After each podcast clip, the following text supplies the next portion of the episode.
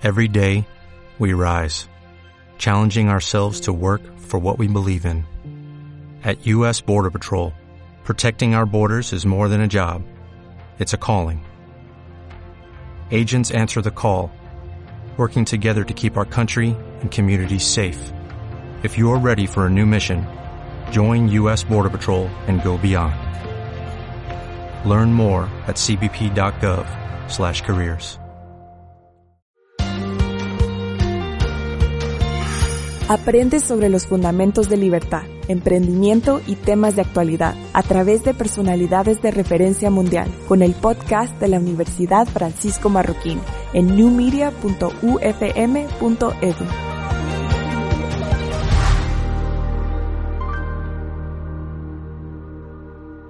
Pues les quería contar un poquito cuando me preguntaron dar una plática, le decía, pero es que yo de qué les cuento, ¿verdad? Como les decía, a mí me ha gustado hacer de todo en mi vida. Y seguramente eh, ustedes que están estudiando a ser emprendedores o, o trabajar en empresas, eh, mucho de su vida va a ser eso también, ¿verdad? Tener esa flexibilidad, cambiar, hacer cosas nuevas. Entonces, cuando pensé en eso, dije, ¿qué es lo que uno necesita siempre en el emprendimiento? Y pensé es una mente de principiante. Entonces, eh, bueno, ¿dónde empezamos con esto? Bueno, nosotros ¿Quién aquí cree que tiene la mente abierta? Levante la mano. ¿Son gente de mente abierta? Pues casi todos nos creemos gente que tenemos la mente abierta. Nadie quiere ser alguien de mente cerrada, ¿verdad? Es como que no, yo soy alguien, yo tengo una open mind definitivamente. Pero la verdad es que todos, eh, con nuestra experiencia, nuestra educación, nuestras creencias, nos volvemos un poco prisioneros de eso y empezamos a ver solo nuestro punto de vista y solo lo que nosotros creemos que vemos. A ver, ¿quién ve a un pato? Interesante. Ok, un pato. Casi todos ven un pato. Es que vengo así por acá, un pato. Ah, también vieron el conejo. Bueno, este dibujo que ya tiene 100 años eh, eh, desde que lo dibujaron, pero no quita demostrarnos que hay dos puntos de ver siempre, ¿verdad? Eh, ahora, qué interesante, qué bueno. Alguien ve el pato, alguien ve el conejo. Pero qué tal si alguno de ustedes trabajaran en alguna de esas chocolaterías donde hacen esos conejitos de chocolate para la Pascua y todos los días estás haciendo, sos un experto en hacer esos conejos. Lo primero que mirarías es el conejo. Y, y aunque yo te dijera, ahí hay un pato, tal vez te pondrías a pelear conmigo y dirías, yo no miro el pato. Y eso es un poco lo que nos pasa, ¿verdad? Que eh, es un poco lo que nos pasa, que nos empezamos a sesgar a un punto de ver, ¿verdad? Y bueno, no es que sea todo malo. Cuando aprendemos algo y nos volvemos expertos en algo, ya solo vemos eso y tiene un lado bueno, porque por ejemplo si vamos en una carretera y aprendimos que esa línea María es por algo, que nos deberíamos de quedar de un lado, nos puede salvar la vida. Entonces no quiero decir que solo es malo eso, ¿ah? pero un problema de lo que sí nos llega un poco a esto es que empieza a pasar algo que se llama confirmation bias, que es que nosotros nos empezamos a sesgar a la información, las experiencias nuevas que recibimos, las utilizamos en vez de para crecer y abrir más nuestra mente, las usamos, escogemos las que validan lo que nosotros pensamos. Eh, seguramente no toma mucho que ver las noticias en Estados Unidos donde vemos a los republicanos y a los demócratas, ¿verdad? Y pueden estar debatiendo la salud, la economía, lo que sea, y, uno dice, oyeron lo mismo, pero uno agarró lo que le validó a él, lo que él pensaba, y el otro validó lo que él pensaba. Y no se mueven, ¿verdad? Se vuelve una batalla de, de opiniones y nadie crece, porque nosotros naturalmente tendemos a eso. Entonces, ¿qué pasa? ¿Por qué nos importa esto? Bueno, nos importa porque si queremos ser emprendedores, si queremos eh, lograr hacer negocios y hacer muchas cosas, queremos tener más posibilidades, no menos, ¿verdad? Queremos poder pararnos y ver muchas puertas, muchas ventanas, muchas maneras de resolver. Y esto no es solo para el emprendimiento, es para la vida, es para nuestra felicidad, poder eh, conocer a otra gente, ver otros puntos de vista. Entonces es muy importante que nosotros tengamos esta posibilidad de abrir la caja y ver muchas posibilidades. Ahí les voy a hablar en un ratito del cubo, que es mi nuevo emprendimiento, pero lo que más me ha gustado es todas las maneras que abrimos esa caja, ¿verdad? Porque es un cuadrado que me gusta.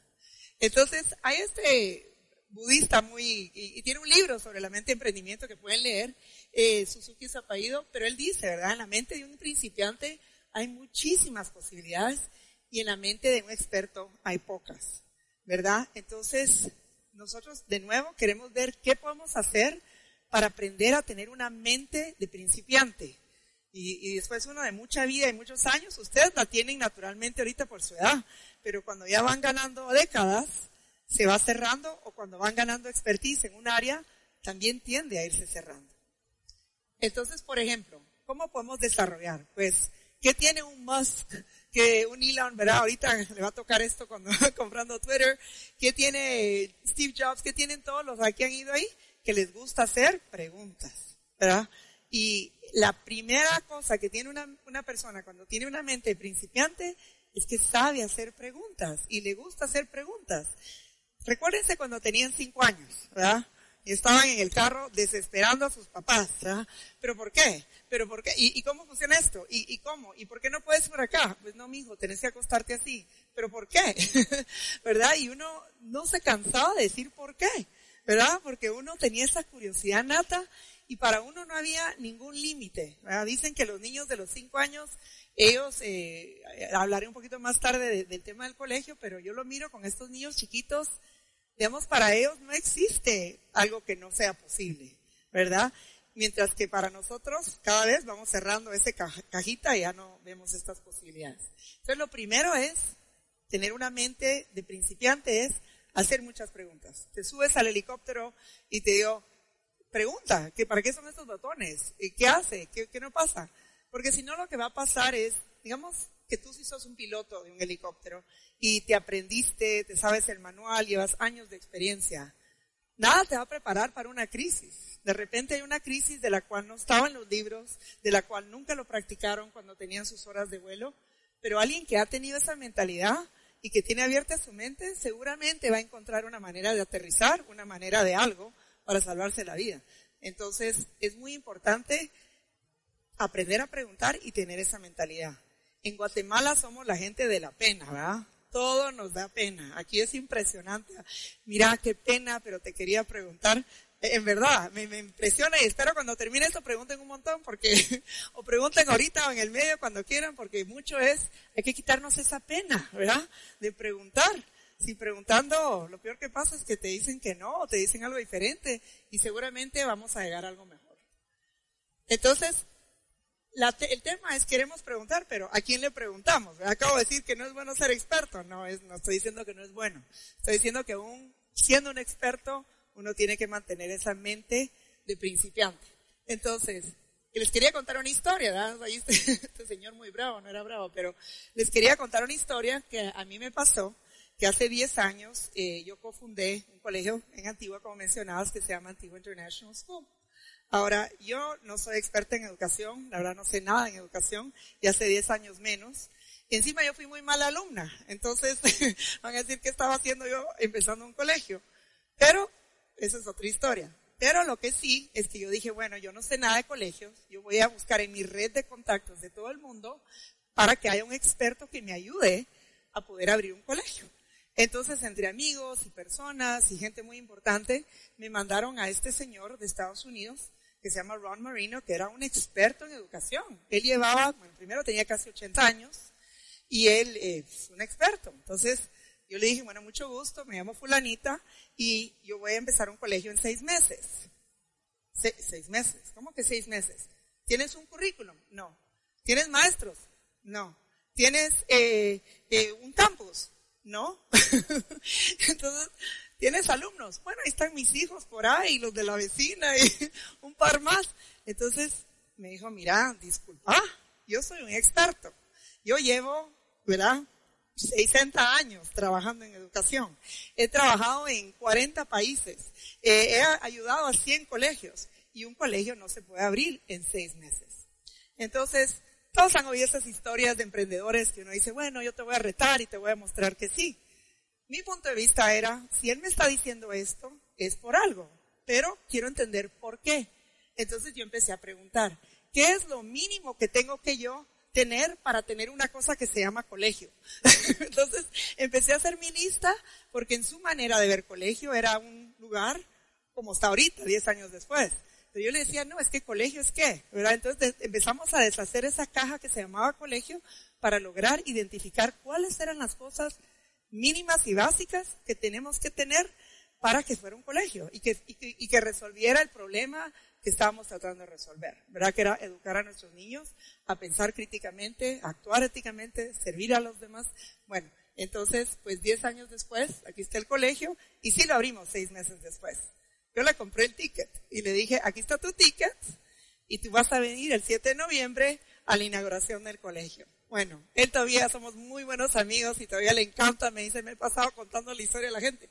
Y es porque en verdad esa mente de principiante mía decía, pero ¿por qué no podemos hacer lo que tenemos que hacer, verdad? Si, esto es, factible. Bueno, es a veces es fácil al principio, pero uno también tiene que tener esa mente de principiante cuando pasan los años. Ahora ya pasaron 10 años, ahí está el colegio, es muy lindo, por si van a la antigua, pueden ir a conocer a veces tenemos unas obras de teatro espectaculares. Eh, acabamos de tener el Rey León, lindísimo, parece Broadway. Y qué lindo, es un colegio acreditado internacionalmente. Ya tenemos chicos en universidades de todo el mundo. Ahorita se gradúa mi chiquito, mi hijo pequeño, se graduó en un mes, va a la Universidad de Notre Dame. Y hay muchos que han venido aquí a la Marro y a otras buenas universidades. Y les cuento esto porque, ¿qué pasa 10 años después? Cuando, o cuando uno ya es más un experto. Uno tiene que seguir haciendo esa pregunta, ¿verdad? ah, no, es que no podemos tener este programa, ah, es que sí, es que los niños tienen que, y, y entonces uno tiene que aprender a preguntar y seguir viendo esas posibilidades. Entonces, un poco lo que aprendí de esa plática con mi amigo Ron, el experto en educación, es que es bueno tener un poco de tensión entre un principante y un experto, porque esa tensión creativa es lo que nos ayuda a generar mejores ideas, ¿verdad? Entonces, si ¿Eres un experto en algo? Jálate a alguien con ojos nuevos. Si, si sos alguien que está empezando algo, busca un experto, porque esa tensión creativa nos genera buenas ideas. Entonces, como mencionaba Sofía, queríamos generar más y mejor trabajo en el país. Y en la región donde estamos, en, en, la Antigua, en las afueras de Antigua, Ciudad Vieja, toda esta zona del Valle de Panchoy, en verdad estaban muy limitadas las opciones, ¿verdad? Era básicamente agricultura básica, un poco de turismo, y entonces costaba, cada vez que había, olvídense la pandemia, cada vez que había una erupción del volcán o una mala noticia, ¿verdad? Miles de gente se quedaban sin trabajo. Y con Philip dijimos, no, no puede ser. Guatemala es un gran país con un gran potencial. ¿Cómo podemos acelerar que esto pase? Entonces hicimos el cubo. Ahí está el cubo, que es un centro. Eh, pues más que eso, es un, edificio con propósito. Y este propósito de generar más trabajo por medio de oficinas, coworking y también eventos, conferencias, etcétera, eh, mercaditos, todo tipo de cosas que hacemos. Pero lo que más estamos haciendo ahí y lo que más me ha encantado ver es que hay expertos, hay, hay empresas, hay corporaciones y hay alguien que está esperando, empezando ayer, ¿verdad? que empezó esta mañana hacer un nuevo negocio o que quiere hacer algo o que está soñando con algo. Entonces, unir ese expertise con, con, con toda esa gente que está empezando es fabuloso. Y eso no tiene edad, porque uno puede estar empezando un nuevo emprendimiento donde uno no sabe nada a los 80 años, o puede ser un experto a los, a los, ustedes son expertos seguramente en, en TikTok y yo definitivamente no soy, ¿verdad? Entonces, eh, es algo muy bonito que ya está pasando en el cubo. Y, y lo que ha generado eso es que entonces uno sí empieza a ver, ¿verdad? Mañana, eh, mañana tenemos el Día del Emprendedor, es que si nos quieren acompañar en la antigua, por favor vengan, pero también nos ha ayudado a preguntar muchas cosas. ¿Por qué no podemos trabajar y, tener un lugar lindo? ¿Por qué no podemos eh, hacer esto con esto? Entonces, es, uno empieza a hacer una mezcla de pensamientos que te llevan, siento yo, a algo mucho mejor. Entonces, el segundo punto para tener esa mente de principiante es hacer experimentos, Entonces todo el mundo les dice eso, hagan experimentos, pero la verdad es que a nadie le gusta hacer errores ni fracasar, entonces se pone uno muy nervioso de hacer experimentos. Cuando abrimos el cubo, eh, yo dije, no quiero day pass, no quiero gente que venga por día. Y suena un poco raro, porque no quieres eso? Bueno, no lo quería porque yo sí quería generar mucha comunidad. Y mi percepción, mi prejuicio era que una persona que llegaba por día no iba a crear comunidad, Que era alguien de paso, y que no iba a aportar a nuestra comunidad. Entonces yo decía, no, no vamos a vender Day Pass. Y las personas que trabajaban conmigo, nosotros tenemos una filosofía de empoderar y compartir. Eso quiere decir que aquí todos tienen que traer buenas ideas y todo, y no hay una manera de ver las cosas de arriba para abajo, sino que todos. Entonces me empezaban a decir, Cristín, tenemos que poner el Day Pass. yo, es que para mí no entraba a la cabeza que Day Pass y comunidad pudieran coexistir, ¿verdad? Pero gracias a Dios, yo misma me empujo a, tener esta mente principiante y, hacer experimentos. Y dije, hagamos un experimento. Lo interesante que nos dimos cuenta es que empezaron a venir muchísimas personas con el Day Pass y eran personas de la región. Yo decía, ¿por qué estás aquí? A veces compraban 10 Day Passes seguidos. Yo les decía, ¿por qué no compraron el, el pase de 10 días? si van a comprar, es más barato incluso. Y decían, fíjate que ahorita ya había una gran multitud de razones. Unas tenían que ver con temas de que no habían abierto todos los colegios por pandemia, otros tenían que ver con estoy decidiendo, me gusta la flexibilidad. Había mil y un razones, pero lo que me, lo que me di cuenta yo es que esa gente estaba muy dedicada a hacer comunidad. Ese era un grupo. Pero el otro grupo que también me llamó la atención es gente que sí vino de paso y que al pasar el día ahí se enamoró con nuestra comunidad y, hoy en día siguen enriqueciendo esa comunidad de donde. Digamos, vino una persona que estaba en su hotel y no le funcionaba el internet, que es muy típico en, los hoteles de la región, lastimosamente. Y entonces nosotros tenemos fibra óptica con redundancia, Clear Channel. Entonces él vino a tener su conferencia desde el cubo y se quedó trabajando ahí. Y me dijo, me encanta, me encanta. Y él era un experto en el metaverso, en camino a San Francisco a hacer un pitch de no sé cuántos millones para su segunda ronda de financiamiento. Y me dijo, mira, yo puedo dar una plática. En ese minuto armamos la plática, se juntaron otros y se enamoró él de un par de ideas que habían ahí, de un grupo que estaba haciendo educación eh, cultural, de otro grupo, y ellos se han mantenido en comunicación. Él obviamente no solo nos sigue en nuestras redes, pero nos escribe. Entonces, ese concepto de comunidad yo lo tenía muy chiquito. ¿verdad? Comunidad puede ser algo mucho más global, mucho más grande. Entonces, eso lo aprendemos experimentando. El tercer punto para tener esta mente abierta de principiantes es que no puedes temerle al fracaso, pero no tenerle al punto que te paraliza, ¿verdad? A veces cuando la gente le dice, no, te, no teman al fracaso, yo no sé quién no le teme al fracaso, digamos no seríamos humanos, es, es normal, ¿verdad? Es como una actriz que le dice, mira, yo puedo ser una actriz que ganó un Oscar, pero yo cuando me paro en un escenario todavía, ¿verdad? Entonces, yo creo que esa es la parte humana y normal. Todos le tenemos miedo al fracaso, es normal, no se siente rico, se siente horrible, pero el punto es de que no nos paralice. Y, puse ahí el de, el de karaoke porque hace muchos años, cuando yo trabajaba en café, me mandaron a Perú a, escribir un libro sobre eh, prácticas de, caficultura. Y estando allá, eh, me invitaron, mis, los que me habían llevado a ver estas fincas, a que fuéramos a hacer karaoke. Y yo, la verdad, yo tengo una voz de pollo ronco, como en un buen día no la quieren oír cantando, ¿verdad? Pero yo no sé por qué, cuando estabas ahí y yo decía, mente principante, ¿verdad? Soy nueva y estoy en un nuevo lugar, nadie me conoce y mira, me lo gocé, me lo gocé, me lo gocé, ¿verdad?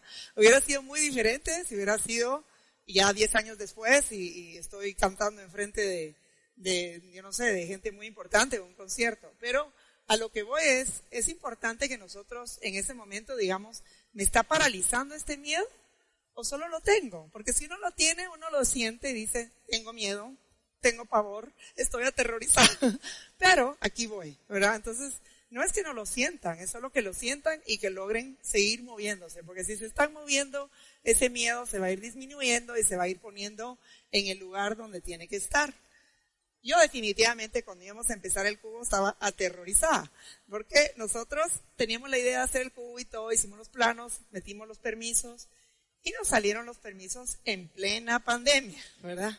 Entonces dije, bueno, lo hacemos, no lo hacemos, el país estaba cerrado, todo estaba cerrado. Y solo quedaba que yo le dijera a alguna amiga, mira, estamos haciendo eh, unas oficinas y me mandaban, ¿ah? The Death of the Office. El fin, ¿eh? o sea, imaginen esos artículos en pandemia, nunca nadie más va a regresar a hacer coworking o a estar en un espacio físico, todos van a estar desde su casa, nunca vamos a regresar a hacer esto que hacemos hoy. Y yo la verdad estaba un poco bastante aterrorizada, es una inversión multimillonaria en un espacio nuevo, muy disruptivo, y aunque esa visión y ese amor por crear más trabajo para Guatemala es muy fuerte en mí, tenía un pavor y miedo del mismo tamaño. Y esto llegó a algo que es muy lindo que ahora tenemos que se llama The Monday Lovers Club. ¿Y por qué pasó eso? Porque yo me acuerdo que era un lunes en la mañana, llegó el equipo de construcción, llegó el equipo, y yo dije, ala, es un lunes y yo amo los lunes, porque en verdad, qué bendición poder crear trabajo, qué bendición dar trabajo, qué bendición que nosotros nos creamos nuestro propio trabajo como emprendedores, que no nos quedamos con las manos cerradas y tanta gente había perdido su trabajo en la zona por el turismo, imagínense la zona que estamos. Y yo decía, ala no, vamos a amar los lunes. La gente que viene aquí es porque ama los lunes. Y no quiere decir que a mí me encanta parrandear como todos, pero qué lindo el poderse levantar ese lunes y decir, tengo miedo, ¿verdad? Tengo miedo esta semana o tengo, pero vamos a hacer algo bueno, vamos a generar trabajo. Entonces se volvió como un, así como dicen, un rallying cry, ¿verdad? Para nosotros. Y llegamos los lunes y decíamos, amamos los lunes. Entonces a veces la mejor manera de vencer ese miedo es buscar algo que lo reemplace, ¿verdad? Porque si solo pensamos en el miedo, es, solo le estamos dando vuelta a lo mismo. Entonces, encontrar algo, y algunos dirán, es un mantra para alguien más, pero eh, te ayuda, te ayuda a enfocarte en algo que es positivo y que, que en tu mente dice, y, ese, y eso es lo que hacen los niños o los principantes, ¿verdad? Ellos dicen, va, ¿y qué? Seguimos para adelante, ¿verdad? Adelante. Y entonces es parte de nuestra mente principante. Y ahora pues me encanta porque aquí hay unas imágenes del jugo, todos están invitados, ahí tengo unos pases para que vengan, pero definitivamente hay más y me escriben con mucho gusto, están más que invitados. Pero lo que más me encantó es que ahora en el cubo tú vas y ahí hay desde café hasta cohetes. Tenemos desde alguien que está trabajando en satélites para el Jet Propulsion Laboratory, que, es el que hace todo para NASA. entonces hay alguien que está midiendo cohetes y alguien que está mejorando innovación para café y hay alguien que, entonces esa mezcla eh, que se ha generado. Entonces, resume. Primero, no hay que prejuzgar. Ya todos han hecho este juego alguna vez, pero este es un vaso. Es un vaso. Dicen, ¿verdad? Cuando, cuando uno es adulto, dice es un vaso. Y tal vez dice es un florero. Pero si agarráramos a un par de niños aquí o alguien con mente de principante, dirían, es un tambor, es un instrumento musical, pensemos de todas las cosas que puede ser ese vaso. Entonces, a veces nosotros tenemos que hacer un ejercicio de nuestra mente, de practicar, a ser creativos y de ver más de una opción, ¿verdad? No prejuzguen las cosas cuando las miren, miren las de otros ángulos, miren las de arriba y por abajo, hasta que en verdad le miren otro lado, porque ahí es donde están las soluciones. Número dos, pues esto ya lo ven, yo venía en el pasillo y cabal decían las más importantes las preguntas. Yo creo que aquí lo viven todos, queremos que un gran país sale un país donde pensamos críticamente y donde hacemos buenas preguntas, ¿verdad? Entonces, eh, ¿verdad? I wonder, empezar a preguntar, ¿verdad? Y, y, ver que hay unas buenas preguntas que nos enfoquen y nos cambien nuestra perspectiva, ¿verdad? Y, y, aceptar, como igual que aceptamos el miedo, aceptamos que nosotros naturalmente tenemos esta tendencia a ver el conejo o el pato, ¿verdad? Entonces, si uno lo acepta, uno ya tiene más empatía con los demás. no dice, tiene que ser un pato, tiene que ser un conejo, sino que uno dice, tal vez, ¿verdad? yo acepto la posibilidad que hayan otras posibilidades de ver las cosas. Entonces nos mejora nuestra relación. Entrevista a los expertos. Digamos, aquí la gente está más que feliz de contarte su experiencia, de, pero, ¿verdad? A la vez, no te quedes ahí, ¿verdad? Si ellos dicen, ya no se puede porque entonces, lo lindo es esa, y hemos visto tantos ejemplos hoy en día donde tú puedes ver que no es solo decir, ah, yo ignoro. Yo siempre le digo, no ignoren a los expertos, son expertos por algo. Pero traten de sacarles el jugo, traten de entender por qué los peros que ellos ponen es por algo. Entonces, eh, hablábamos ahorita, qué importante decirle a todo el mundo lo que estás haciendo.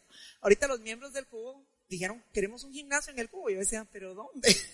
yo siento que ya no sé, parezco ratoncito que sigo sacando cubitos por todos lados, te dije, bueno, eh, en verdad los miembros quisieran un espacio, y, pero ¿qué es un gimnasio? ¿Hasta dónde? ¿Hasta cuándo? Es todo. entonces es fascinante cuando uno en verdad empieza, ahorita vine hoy de preguntarle a dos expertos, ya me van a conectar con otro ahorita. Entonces si le conectamos a todo el mundo, eventualmente encontramos esos expertos y nos ayudan a, a llegar a lo que queremos. Y lo que es total, eso es lo que más me encanta, es que cuando uno tiene esta actitud, esta mente de principante, es que uno en verdad se acerca más a las personas, ¿verdad? Esta idea de que yo sé todo, tú no sabes nada. Imagine todas las brechas que se crean por eso, ¿verdad? Entonces, al acercarnos a las personas, a tener esa apertura, formar equipo. Al fin del día, ustedes, pues muchos de ustedes van a agarrar diferentes caminos en su vida, pero si van a emprender o van a tener un negocio propio, o incluso si van a trabajar en una corporación, no hay nada como van a tener que trabajar en equipo. Muy poca gente trabaja sola en este universo y aunque no trabajen en equipo, tienen familias, van a tener pareja, van a tener hijos. Entonces, tienen que aprender a acercarse, ¿sí? Es acercarse a las personas, a entender eh, de dónde viene su punto de vista. Y eso es una mente de un principante, que a mí me encanta, regresando un poquito a, los niños, pero es que en verdad, tú los ves y no les importa. Eh, yo me acuerdo, yo tengo cuatro hijos, como mencionaba, y cuando nos fuimos a ir a la antigua, eh, pobres mis hijos, ¿verdad? Perdónenme mis hijos, tuve la brillante idea de hacer homeschooling. Yo no tengo nada contra homeschooling, pero yo en verdad, cuando hiperactiva que soy pobre mis hijos, pero la verdad que todo el mundo me decía van a ser antisociales.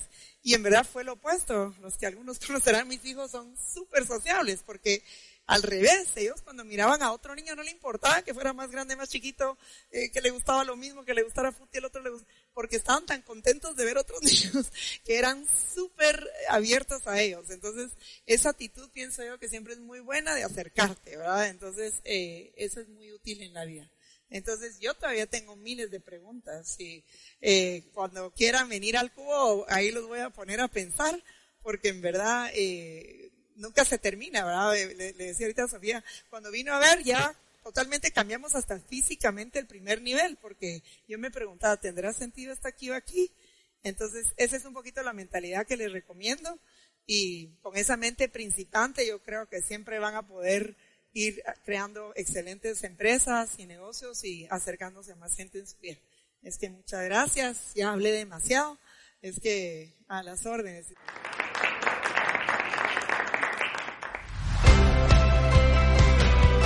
Visita newmedia.ufm.edu y consulta videos, podcasts y cursos en línea para enriquecer tu experiencia de aprendizaje.